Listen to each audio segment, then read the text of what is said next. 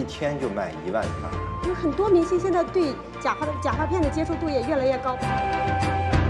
做淘宝店的过程中赚到钱了吗？赚到了，淘宝店是真赚到了。退款率假发，据我所知，没有哪个商家是低于百分之四十。那这些在理发店里被剪掉的头发，到底被谁收走？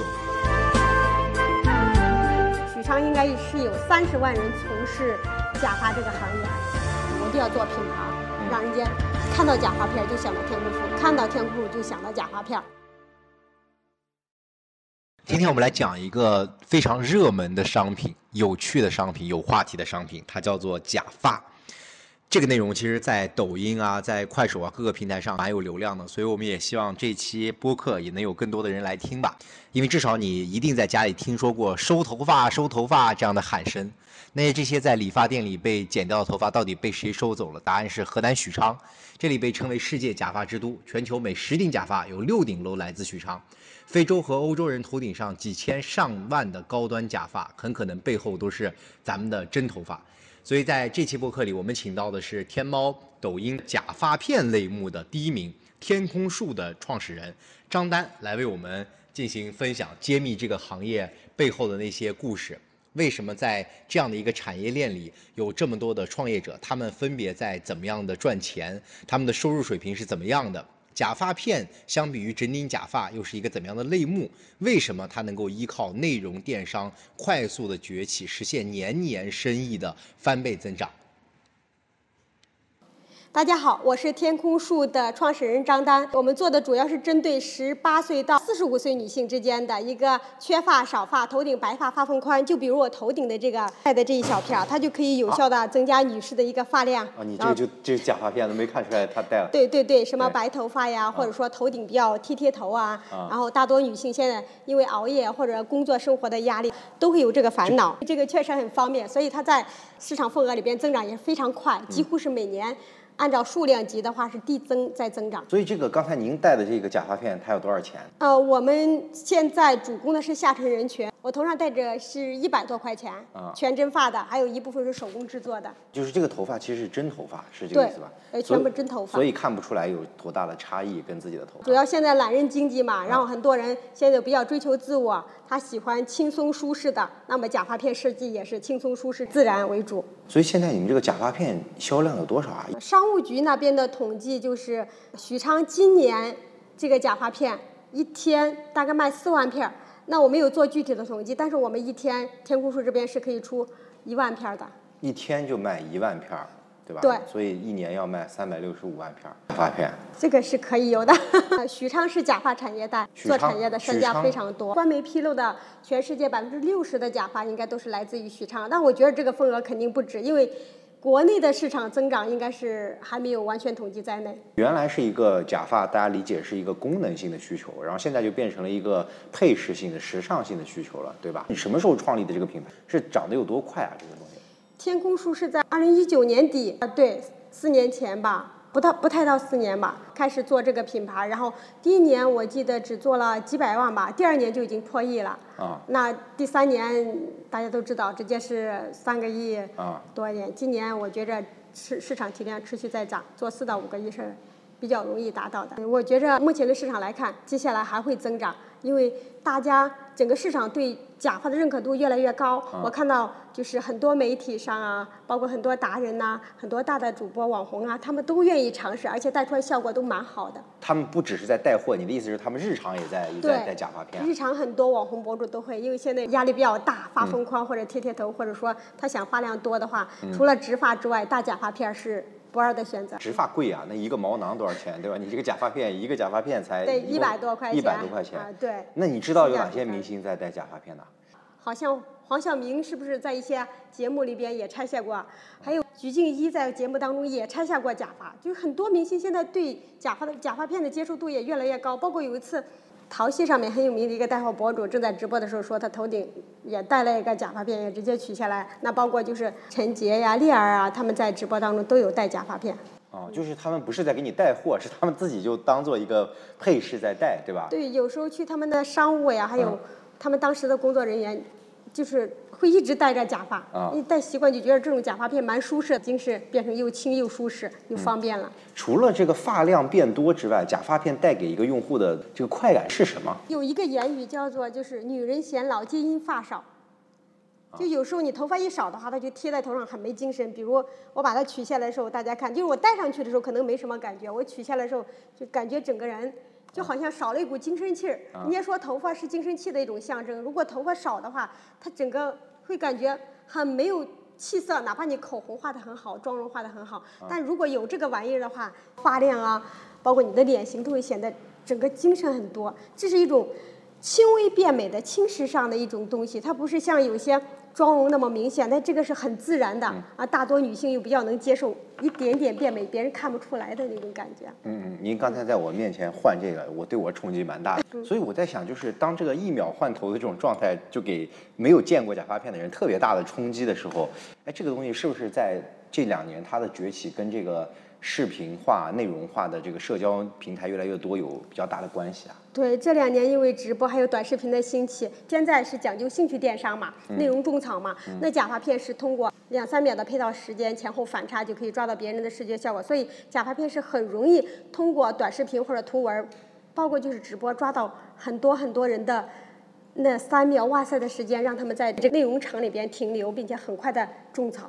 很快的能接受这个东西，这也是为什么假发片逐年增长，我对假发片市场看好的一个很重要原因。啊，所以你觉得只要内容化的这个趋势一直在，所以这个东西就会增长。是的，因为它视觉冲击，像您刚才说的，确实非常大。我可以理解为你现在的团队每天都在呃拍短视频或者找人拍短视频，是这个意思吗？对，工作的包括我自己平时管理的重心都是在内容厂会多一些。啊啊，那内容厂的东西基础做得好的话呢，在运营端的时候，基本上就是很容易锦上添花，把事情做得比较好，拿到免费的流量会更多一些。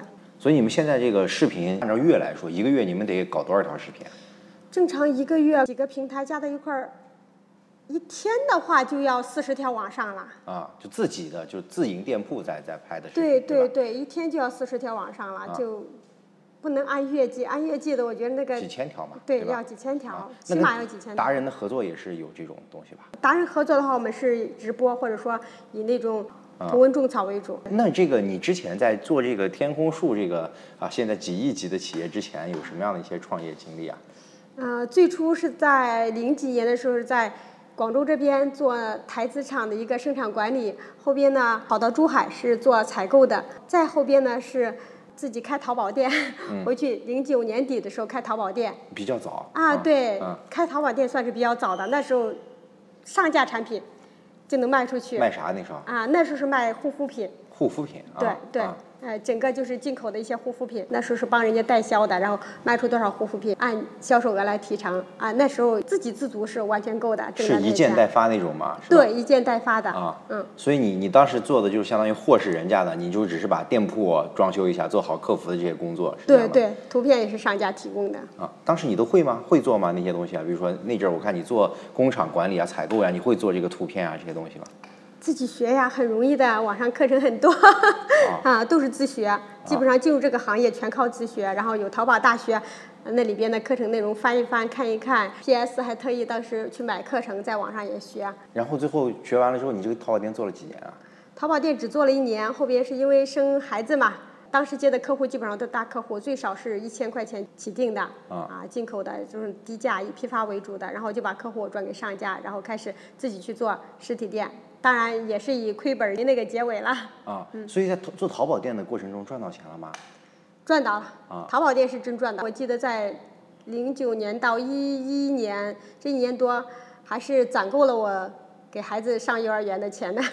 你不是那时候才刚去生孩子就把幼儿园的钱都赚够了？嗯赚了多少钱啊？十万左右。十万啊？对，在零九年的时候，其实那个收入算是在一个四五线小城市算是非常不错的了。啊当时我跟我老公结婚的时候是租房子结婚的，没有三金，没有彩礼。等到我进入假发行业之后呢，我的第一套房子是一二年买的吧。一二年买的时候，当时才进入假发行业，当时属于一个情况还是比较困难的，就困难到哪种程度？我在进进入假发行业之前，我老公发一个月的工资，我去买一个热水器，再发一个月工资，我去买个冰箱。就当时要养小孩嘛，我自己养小孩是是完全没有收入的一个状态嘛。然后等到一七年的时候，我就买了我人生中的第一辆车，奥迪 A 六嘛。一八年的时候，买了我的第二套房子，一百七十八平的，终于就是每个人都有自己的房间。我老公不用睡沙发了。后边就是在一九年的时候又继续买其他房产，写到小孩子名下，然后还买了第二辆车，是有赚到钱的。一九年之前你都还没开始搞天空树，淘宝的假发创业阶段就已经实现到这儿了。现在是个什么水平？现在也还行吧，现在可以做自己喜欢做的一些事情。一直等到孩子三岁上幼儿园，上幼儿园之后我才开始在做淘宝，又回来做淘宝了。啊、又回来做淘宝。这个时候是卖啥？这个时候就开始卖假发了。中间印象最深刻的时候，当时把一个专卖店，就在一六年、一七年、一八年的这两三年，把一个假发专卖店卖成了假发的行业第一。专营店就是天猫是吗？对，啊天猫专卖店，啊把一个专卖店卖成了行业第一。其实这个东西是不太好的，因为都知道大家旗舰店的资源还分配不过来，那一个专卖店，就是因为你选对了产品，卖到了行业第一，然后就觉着这样子不太对的，因为淘宝是希望你旗舰店有更好的表现，然后如果专卖店干上去的话，为什么不选旗舰店？所以后边等到一九年的时候，就选择开始把专卖店的资源全部倾斜到。天空树这个品牌里边，然后去就做天空树旗舰店，而不是以专卖店为主。所以在第二次淘宝创业的时候，虽然做的是个专卖店，但那是因为没有品牌意识嘛，对吧？就相当于就呃把这个自己主要做个买手，是这样吧？在一六年的时候，一六到一八年做的行业第一的时候，专营店已经完全是一个靠选品起来的店铺了，就不是买手。选品的话，就是我那时候已经有意识去让工厂跟我们共同合作开发产品，选好品类切入，然后获得很大的一些免费流量，新奇特，嗯然后并且体验好的。嗯，那个时候什么假发比较火？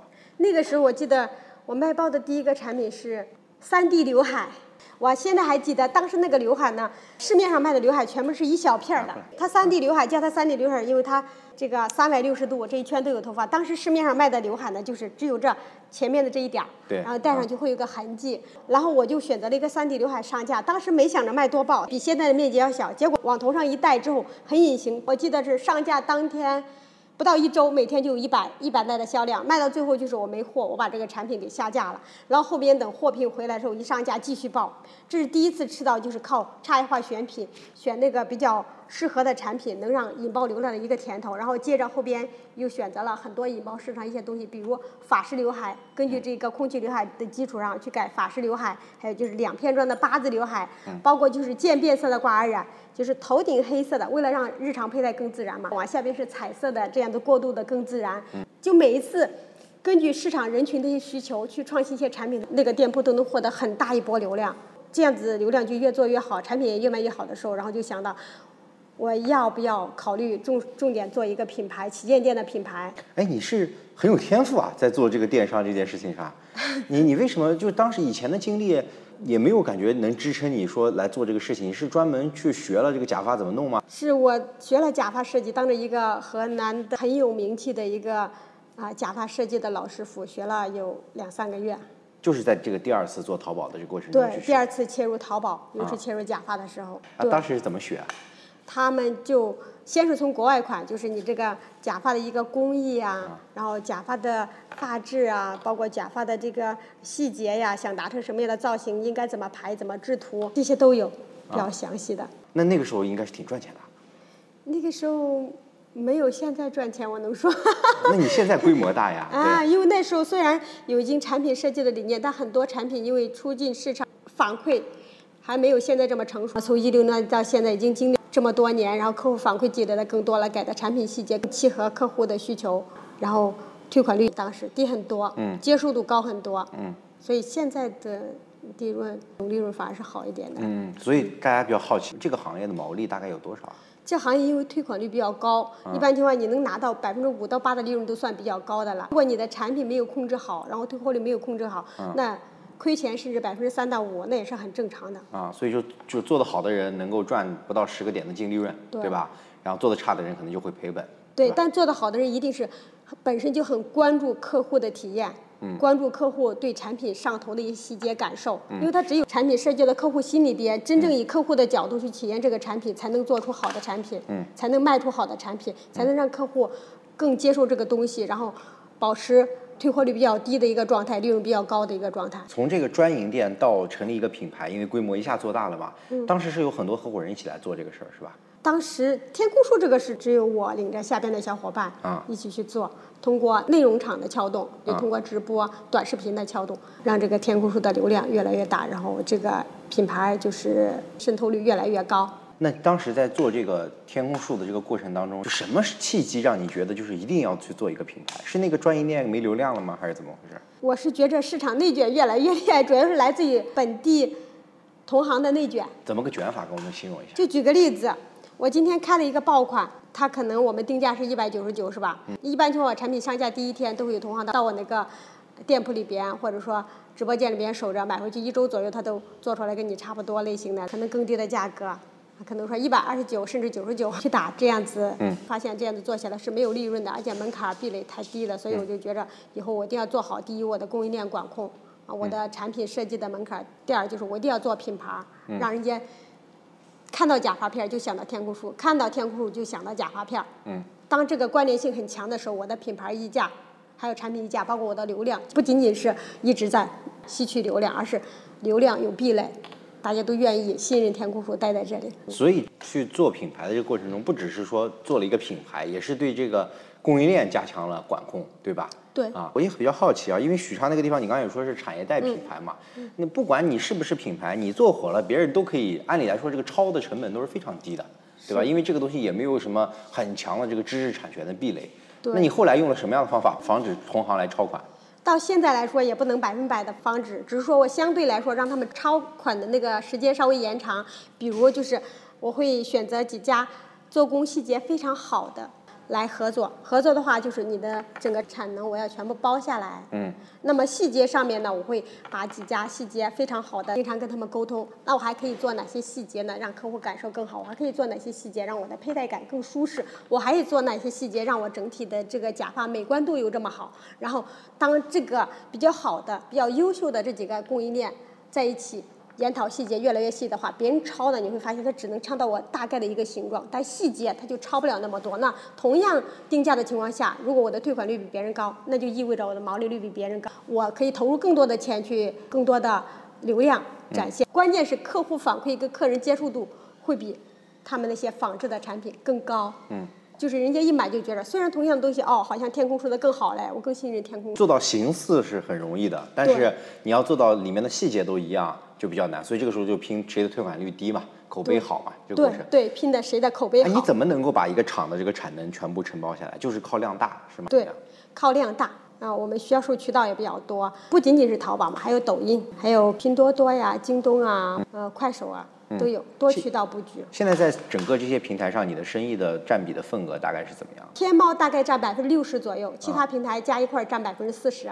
哎，那为什么你刚说内容在驱动着这个品类的发展啊？嗯，那大家理解天猫还是属于这种经典电商啊，就是以嗯货架为驱动，当然它也做了很多内容的变化。那为什么还是天猫是你生意最大的盘的？天猫从一九年开始做之后，然后从疫情开始，我们开始因为呃整个公司的直播业务就做得比较好，然后直播业务做得好的话，短视频也做得好。我记得当时天空书上面最早期一个大爆款，一天可以卖到二十万 GMV 以上的，是因为它是通过直播。嗯。直播场来把这个款拉爆的，这是第一个案例。接着我们通过直播场拉爆了第二个款、第三个款、第四个款，而且直播场这个几乎是没有付费，纯自然流量。直播场还是商还是我们自播，以自播播的形式，啊不是达人。啊然后这是第二波，第一波我漏讲了，第一波是通过短视频，就是短视频我们当时占了最高的时候是一个月有三百万的浏览一个商品，全部通过短视频。那么直播的话，第二趴的话，直播更厉害，几乎在二二年之后，它的营业额，直播场的营业额都占店铺的三分之一。店铺里边的大爆款几乎都是来自于直播间引爆打爆的。你现在就是淘系有多少个直播间？一天播多少个小时？淘系到今天为止，我过来吧，大概有天空树为主的有四个直播间，嗯，然后 C 店的话一个吧，再加天猫店五个，五个直播间，一天要播多少个小时啊？呃，基本上都是日不落吧。如果可以的情况下，我们尽量都维持在十个小时以上。每天播十个小时。嗯，哎，我比较好奇，刚才你说一个视频播放三百万，哎，那个时候谁往淘宝上传视频呢？我们有专门的视频组啊。就是专门往淘宝上做视频。对，视频上拍一拍，剪辑剪剪辑剪辑传上去，然后哪个数据比较好的话，可以通过后边的一些付费工具，用店铺的账号上传的视频吗？对店铺账号。那个大概哪一年啊？这是啊？大概是二零年我们就开始做这些动作了。二零年、二一年到今年仍然做短视频，仍然我觉着做淘系短视频仍然是比较有红利。比如你要推一个产品，你要同步短视频做微详情吧，然后你要铺够一二十个短视频，给这个新的链接带来流量啊，然后带来精准的人群呐、这而这些东西恰恰都是免费的。也就是说，其实在这个淘宝自己做内容化的战略之前，就你已经在淘宝上用内容，然后开辟了你的这个增长的曲线，对是这意思是吧？是的，现在不管是在淘系平台还是抖音平台，主要都是咱们自己在卖，对吧？跟达人的合作还是刚刚开始的一个阶段。是是。为什么不考虑之前就把达人的合作的这个量做大？是受到什么限制吗？是这样子，我们有跟达人合作，就发现达人他戴的假发片没有我们自己戴的好看。你比如我戴久了假发嘛，嗯每款假发都经过我的头，戴久了假发，这款假发戴在什么样的位置，额头前一指或者后一指，左侧一点，右侧一点，出来效果都是不太一样。或者说你头发醒了发跟没醒发，蓬松状态下戴的跟贴合状态下戴，它出来效果都不一样。而我们自己电播的话，就是所有主播都是反复戴过的，他都知道他怎么样戴效果会更好看，呈现的效果会更自然。达人戴的话，有时候他戴不好，他可能角度戴的有点偏，戴的不正，不适合他，那就不是种草，那就是拔草了。那所以我们为什么没找达人戴？一部分原因是因为市场上很多人对这个假发认知度还不是太高，它整个市场还处于种草的一个阶段，怕戴不好的时候是拔草。那我们只针对就是那一部分，就是本身已经戴过假发片，熟悉了，然后他知道假发片怎么戴的这一部分达人合作，因为筛选掉了很多不会戴假发片的主播，所以他的。达人带货就量级就显得特别少。那我觉着以后的市场，如果大家对假发认知度越来越高的时候，那那个时候达人带货量级会越来越大，会增加。所以在这个四到五个亿的体量当中，达人带货现在只占一个多少？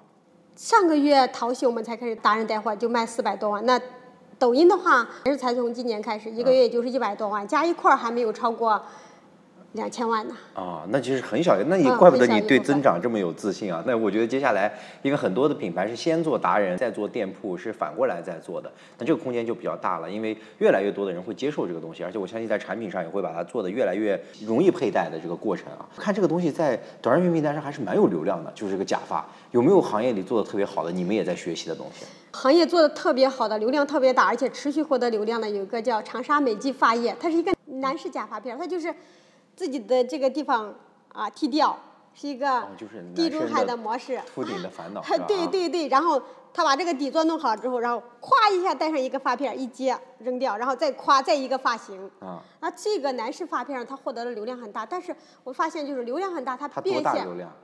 它一个短视频大概就能获得几百万的流量，大概三百万，平均三百万是比较少的，因为它是账号矩阵嘛。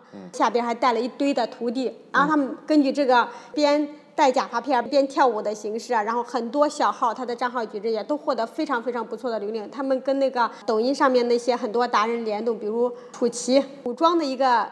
男达人，他的也是头发比较秃，他们联动起来呀，很很多达人联动，嗯啊，不止一个，呃，效果都非常好，流量效果非常好，但是变现效果就差了一点。为什么？我觉着变现效果差的话，两个原因，第一个是因为价格，男士的假发一般价格都会偏高一点，男士要讲究真，效果好。那么手工制作的话，大概最差的一顶要一千多块钱吧。啊，对，再高一点的定制的话，三五千也是正常的。还有一部分原因就是因为男士秃顶的情况不一样啊，有些是前额这里缺一些头发，有些是头顶一小块面积的，有些是大面积的。啊，这个时候如果说男士要去做假发，它不像女士，女士秃头的比较少，一般都是发缝宽，你多大一片儿都能符合所有人群。那男士的话，你面积大小啊，这个形状啊，差别会很大，而且男士做的时候要把自己的头发剃掉，这就为什么网上男士发片流量很大又变现不太好的一个原因。它更多的时候需要一些定制化的、个性化的服务才能接受。嗯，啊，这一块其实我们是没有涉及的。啊，所以你们是主要卖女士的，对对我们主要是卖女士的。所以在我的理解里，女士的这个发片就很像一个标品，对吧？然后你可以给它搞时尚、搞创意，但男士的就像一个非标品，所以就是对每个人来说都比较难，然后相对来说客单价比较高，但市场的教育程度比较难。然后刚才也说到这个直播，因为这个很多主播还不熟练，然后这个没有办法去携带假发，所以其实短视频相对来说它可以剪辑，可以有一个过程的加快，所以这种种草可能更加的现在对你们来说更。主流一点，更友好一点，对吧？是的。然后就包括电波，你们熟练的主播持续去做，所以这个经验的方法论还是非常清晰的。我觉得刚才说到这个价格是一个核心因素嘛，男士的假发比较贵，然后说到这个是要纯手工制作，说到这个同行也会超款，这个最后也拼也要拼价格。嗯。哎，那你们现在这个价格是在这个整个产业里能够做到比较低的吗？你们是这个纯手工还是怎么个说法？这个东西？啊，我们。在整个行业里边，应该属于性价比比较高的，一般是半手工半机制的。就还以我头上这个发片为例子吧，它可能在中间的时候，为了达到一些蓬松效果，中间这一小片啊，这一小片达到蓬松效果，我就把它钩织上去，就手工的形式。那么边上呢，为了贴合我的头型，这跌下下边垂顺下来，跟自己的头发融合在一起，就用机织。所以半手工半机织，它有什么好处？就是它的效果达到，但是同时呢，就是价格还有人工价格，它也不会那么高。啊，那么受众度就会比较好一点，因为本身市场假发市场，我认为女士也好，男士也好，都还属于一个种草的，大家都愿意尝试。但如果你定价非常高或者效果特别不好的话，那可能都不太能引起市场这部分兴趣人士马上去消费。嗯。啊，所以我们在定价当中，在行业里边应该属于中端的价格，它第一端的是机器做的那个仿真发。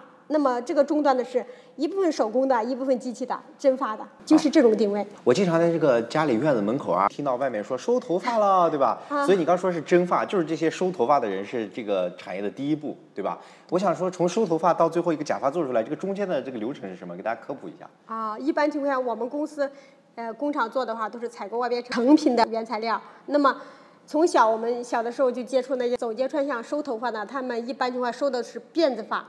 说的辫子发多一些，就是呃，比如一个女孩子给你一层一层翻起来，一层层削起来，这样出来头是头，尾是尾，啊，这种辫子发的材质质量就相当相当的高。它一般是用来做稍微高端的、比较高端的一些发片。像我头顶戴的这一些的话，都可能说不是一个辫子发，可能是多个人的头发相近的头发混合在一起，然后开始制作出来的。它正常的一个流程是收完头发，从那些理发店。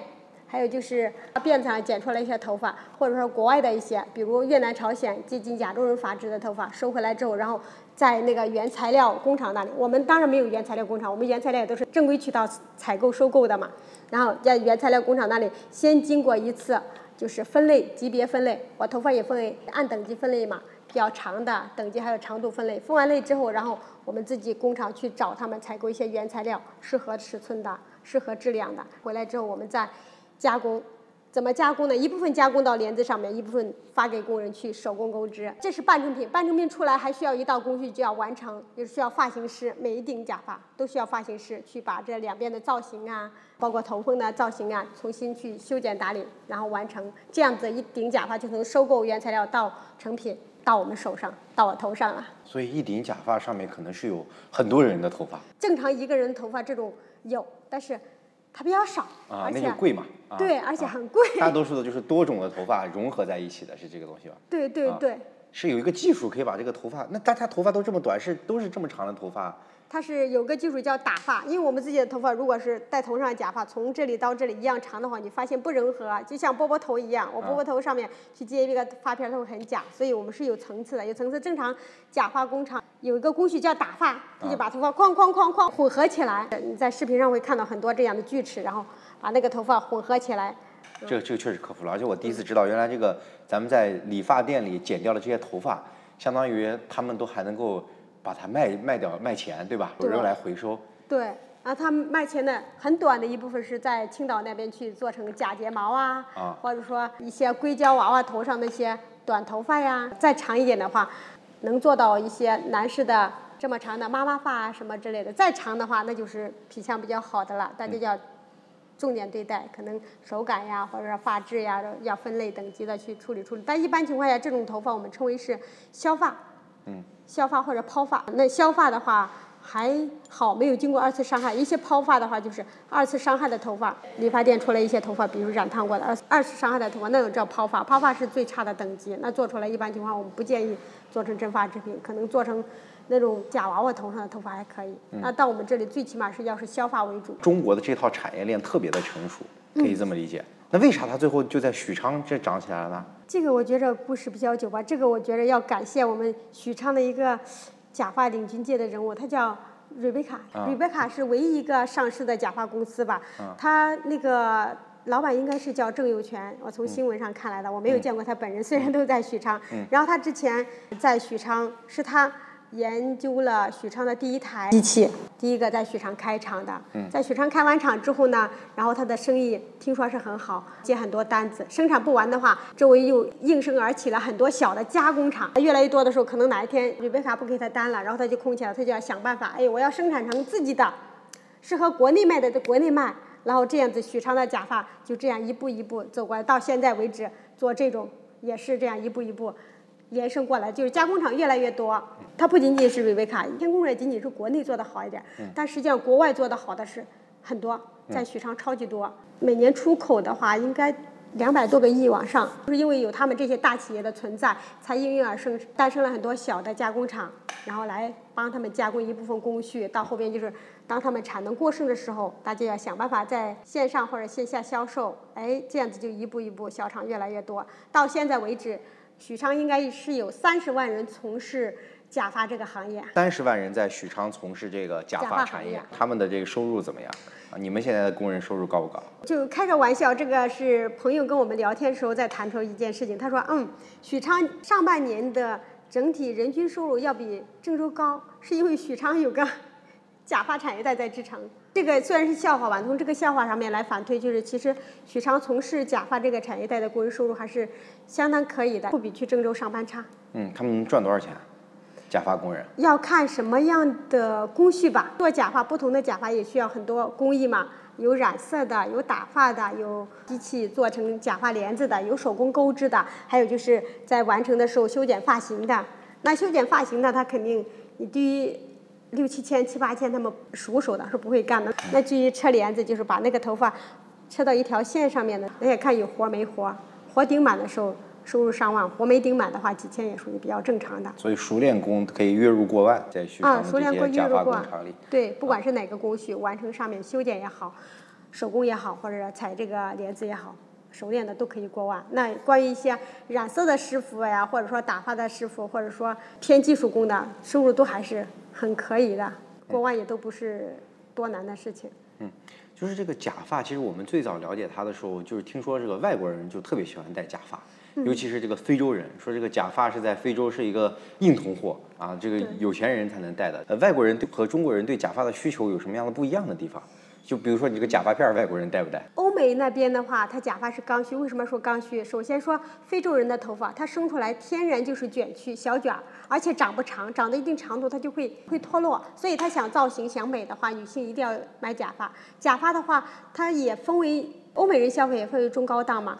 那么高档的可能就是手工的，全手工的真发的，发质很好的。那低端一点的话，可能是半手工的或者机器做的。仿真发的欧美人天生他的头发，他们是金色的头发呀，褐色的头发，天生头发很细软，那哈也不会长得太长。那么一些褐色头发、金色头发或者红色头发的，也在欧美国家照样属于刚需，卖的比较好。在欧美国家，假发的。接受度是相当高的，国外人的动手能力很强。就他假发，你到他手中之后，他会给你夹一夹、修剪一下、造型一下，甚至卡子掉了，他们会自己缝起来。国内不一样，国内是懒人经济，国内假发几乎就是不存在特别刚需，特别刚需那部分是少，是少数。他以爱美为主的话，他们更希望得到一个就是我上来夸夸很容易戴上去，不需要我自己在手动做那么多造型的假发。他需要的是一个懒人经济。以美为主，以方便为主，以舒适、经济为主的，这是国内跟国外人在我看来一个消费有很大的差异化。那么国外人有没有这个假发片？刚才你问这个问题，有，但是国外人的假发片，国外市场我看过，似乎不怎么受众，因为国外人的因为假发的习惯跟我们完全不一样，他们更喜欢那个整顶的、整头的包裹在一起，然后把自己的发型改变了。还有就是一一些发帘、发梳、发条，他们要编辫子呀，或者把自己的头发接长。国内人的这种假发片，在国外反而没有那么高的热度，没有那么高的受众度。所以中国还是这个懒人经济，要简单、快速上手。对，哎，回过头来说，当时你们这个假发片儿，呃，第一个爆款是什么时候打出来的？天空路一个爆款是在二零年的六月份，是一个什么样的东西啊？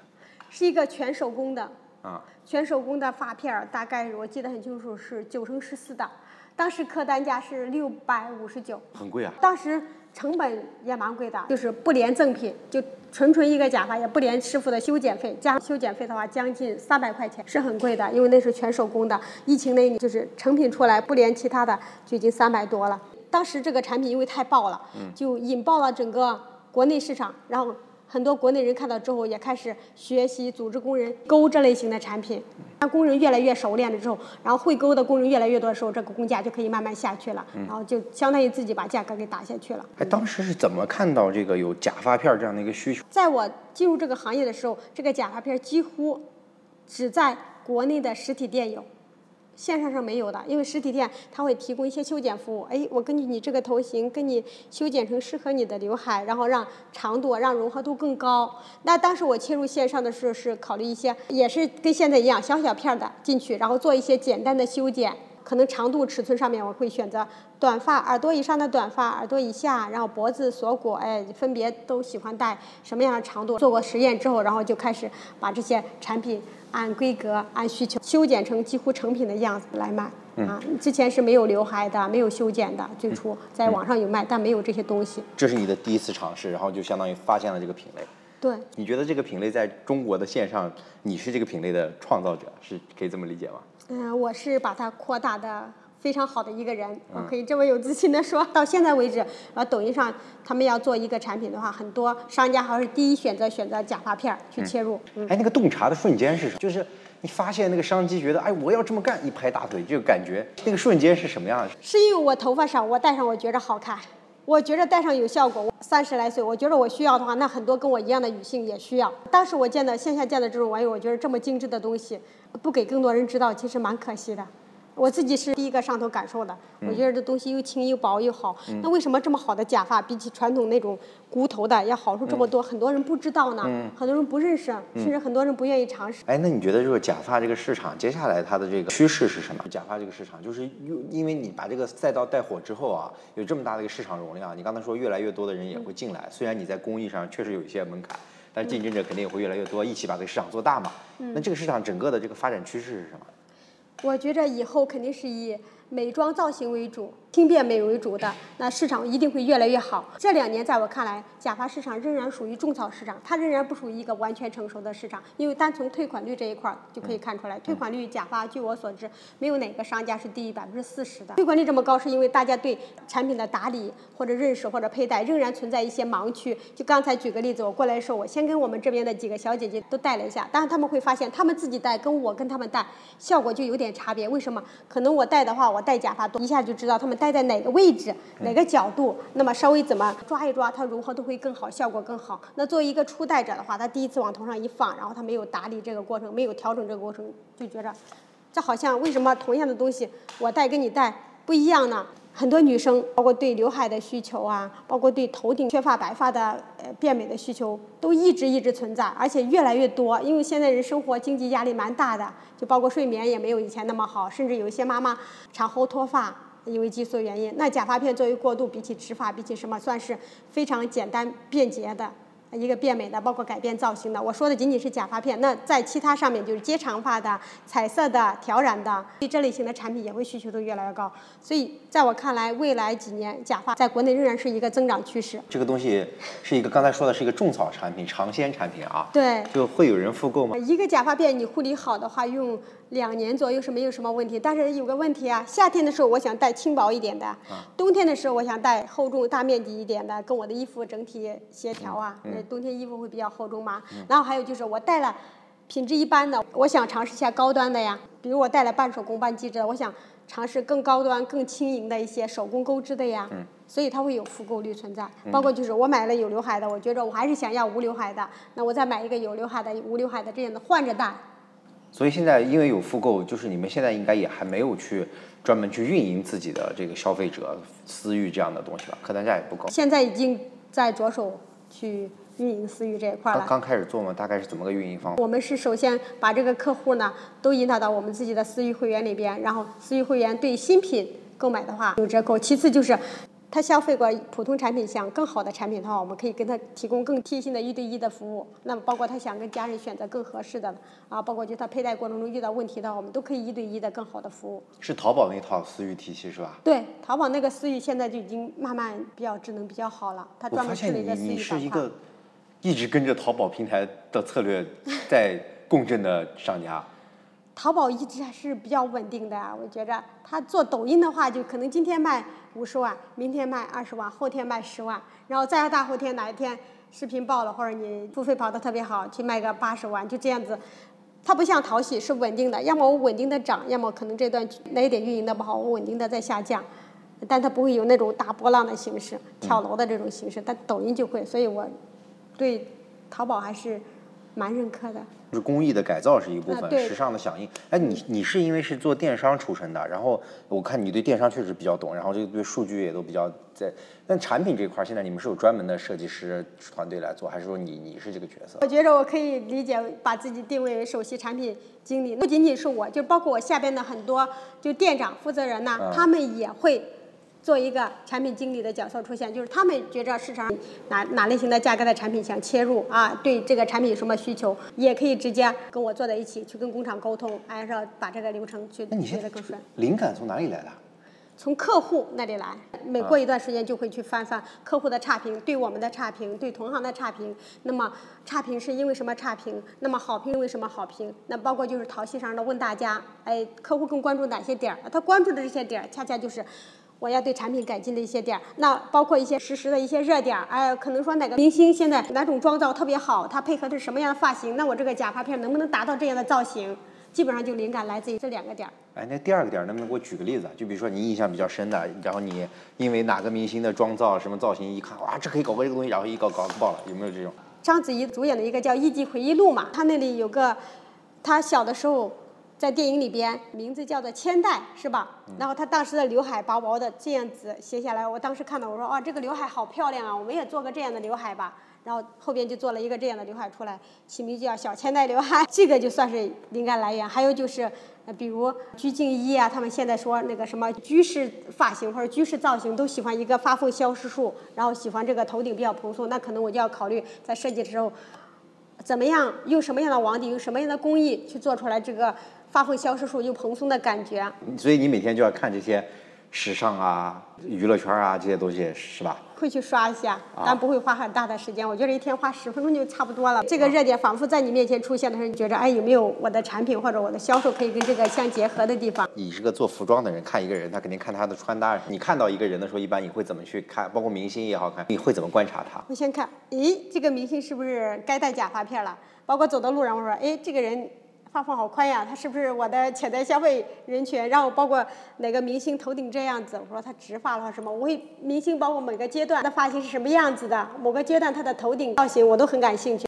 疫情的时候，大家都大多时候在家里边，然后刷抖音的就多了，而大家都在看的时候，不知不觉被种草，从 A 一到 A 五的人被就是这个产品就是洗脑，然后下单。那假发呢，刚好是可以通过两到三秒或者三到五秒的造型转换，给人很强的视觉冲击，它就非常非常符合兴趣电商这个理论。嗯嗯所以我觉得疫情，它对很多人来说是困难，但对很多人来说也是机会跟挑战。我们在疫情之前，一九年就开始做淘宝直播带货，但是淘宝直播当时当时是没有额外的一些流量，它主要的流量供给还来自于淘宝搜索单。那等到疫情的时候，我们是就发现就抽了一部分人去做抖音直播，就一做的话，抖音上面。就蛮多的免费流量，你只要在那里播，你别管主播水平是啥样，只要张嘴说话，它就有流量进来。我觉得那个时候是红利，就马上就两个账号就开始切进去来做。做的话，当时接进去的话纯免费的，虽然当时我们做的很不好，从整个团队构架到人员到主播的能力到我个人对平台的认知都很差，但是因为我们迈出了第一步，有了第一步，在市场上，许昌最早切入做直播的，哪来的人？从淘宝客服端团队选出来的，因为在我看来，从淘宝客服端选出来，他最起码知道我客人喜欢什么样的产品，不喜欢什么样的产品。啊，他就知道我在直播间里应对客人的时候，客人问到什么样的问题，我该怎么样流利的回复。最起码对产品培训这一块，我是省了的，不用再二次培训的，还是比较快速就起来。现在在许昌当地，这个直播的人才多吗？就是大家都开始直播了吗？产业带的这些工厂。是的，这个好像都形成羊群效应了。这只要说开过工厂的，或者做过电商销售的，或者说甚至说做过微商的，他们都去尝试过，或者曾经尝试过，或者或者准备尝试。嗯，除了销量在这个假发片这个类目保持第一名之外啊，在用户的心智上，如何实现你刚才说的这个，让人家说到这个呃天空树就能想到品类，说到品类就能想到品牌的？那我的品牌渗透率要达到，所以我所有的产品上面一定要跟天空树挂钩。其次呢，就是我的产品一定要做到比同行同样性价比或者同样价格带的话，感受要更好，推广率要更低。什么时候开始做广告准备啊？就是做这个品牌广告什么时候开始？打算明年，明年，今年是做一个品类的渗透率。明年开始做品牌广告。对，要说有焦虑的事情，前两年一定有啊。前两年做直播，凡是做直直播的，没有老板不焦虑吧？因为直播流量跟过山车一样。然后，那么直播你控制不好的话，它是亏钱的。包括就是你做直播，更重要的是对主播的一个管理嘛。好的主播，你能不能留得住？不好的主播，你能不能培训得出来？觉着应该没有什么事情能让我焦虑了。我只能做到就是尽力做好，尽力带着公司的所有人做好每一件事情，然后结果交给天意。我努力过了之后，我带着大家复盘哪些点儿我们做得好，哪些点儿持续，哪些点儿不好，然后改善就好了。就事论事，就没有说特别特别焦虑的事情，因为我觉着。人性这个事情我已经接受了，就没有什么事情不能接受的。电商还是一个很需要跟得上时代的潮流和节奏的东西，不管是抖音也好，小红书也好，淘系也好，很多做的比较大的品牌都跑到杭州来做了。就这个许昌这个地方，人才的问题能解决吗？怎么解决啊？对，之前也有很多人说，就是许昌的人才。基数没有可能说杭州或者广州好，为什么不搬过去？那是因为我觉着现在甲方仍然是需要通过产品来驱动人群的，还不是一个成熟市场，还没办法做做到就是品牌来驱动人群。那当地你怎么吸纳人才？跟你的这个竞争对手之间，你是开的薪资更高一点，还是怎么样？内部培训到现在为止，其实。我们是没有真正招到外招的一个比较优秀的人，都是内部培训。内部培训包括产品知识的培训、管理理念的培训，包括就是财务逻辑框架的一个培训啊，包括对是产品经理方面知识的产品，包括团队管理方面都是全部靠培训，然后送出来到各个培训机构学习也好，还有自己内训也好，全靠这些。但凡他三观比较正，又是本地的，然后又愿意往上，我们都会给机会，让你给他的薪资不比这些一线城市、二线城市少。然后再加上给他的发展前途比外边更好，一般情况下人员很很稳定，就不或者说他的忠诚度要远比一二线更高一些。而且假发他在这个行业做的越久，他可能对人群的认知、产品的认知啊，对市场的认知会更高，他有沉淀。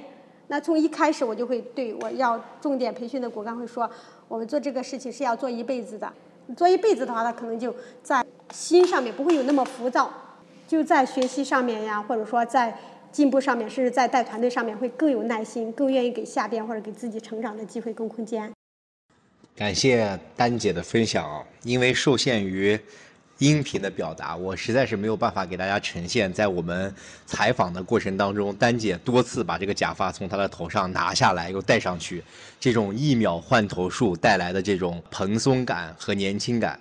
啊，他是八零初的创业者，一度让我认为他是个九零后，啊，所以头发的这个茂密程度确实能够给人带来心情上的愉悦，尤其是女生现在对这个发缝也好，对自己的颅顶更高、更蓬松有更高的要求，也难怪这个行业能够得到快速的增长。下面又到了我的这个私货时间啊，我们来啊复盘一下这次的播客，我们到底有哪些收获？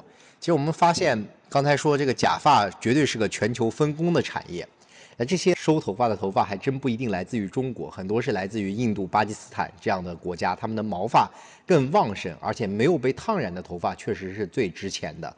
许昌现在已经不是这个加工链的最低的环节了，它会做一些消毒分类，但是真正的这个人手工拼接这样的动作、缝制的动作，他们会把这个工艺放在朝鲜完成，因为国内的工费大概是朝鲜的三倍多，然后最后再回到许昌进行梳理、造型、销售。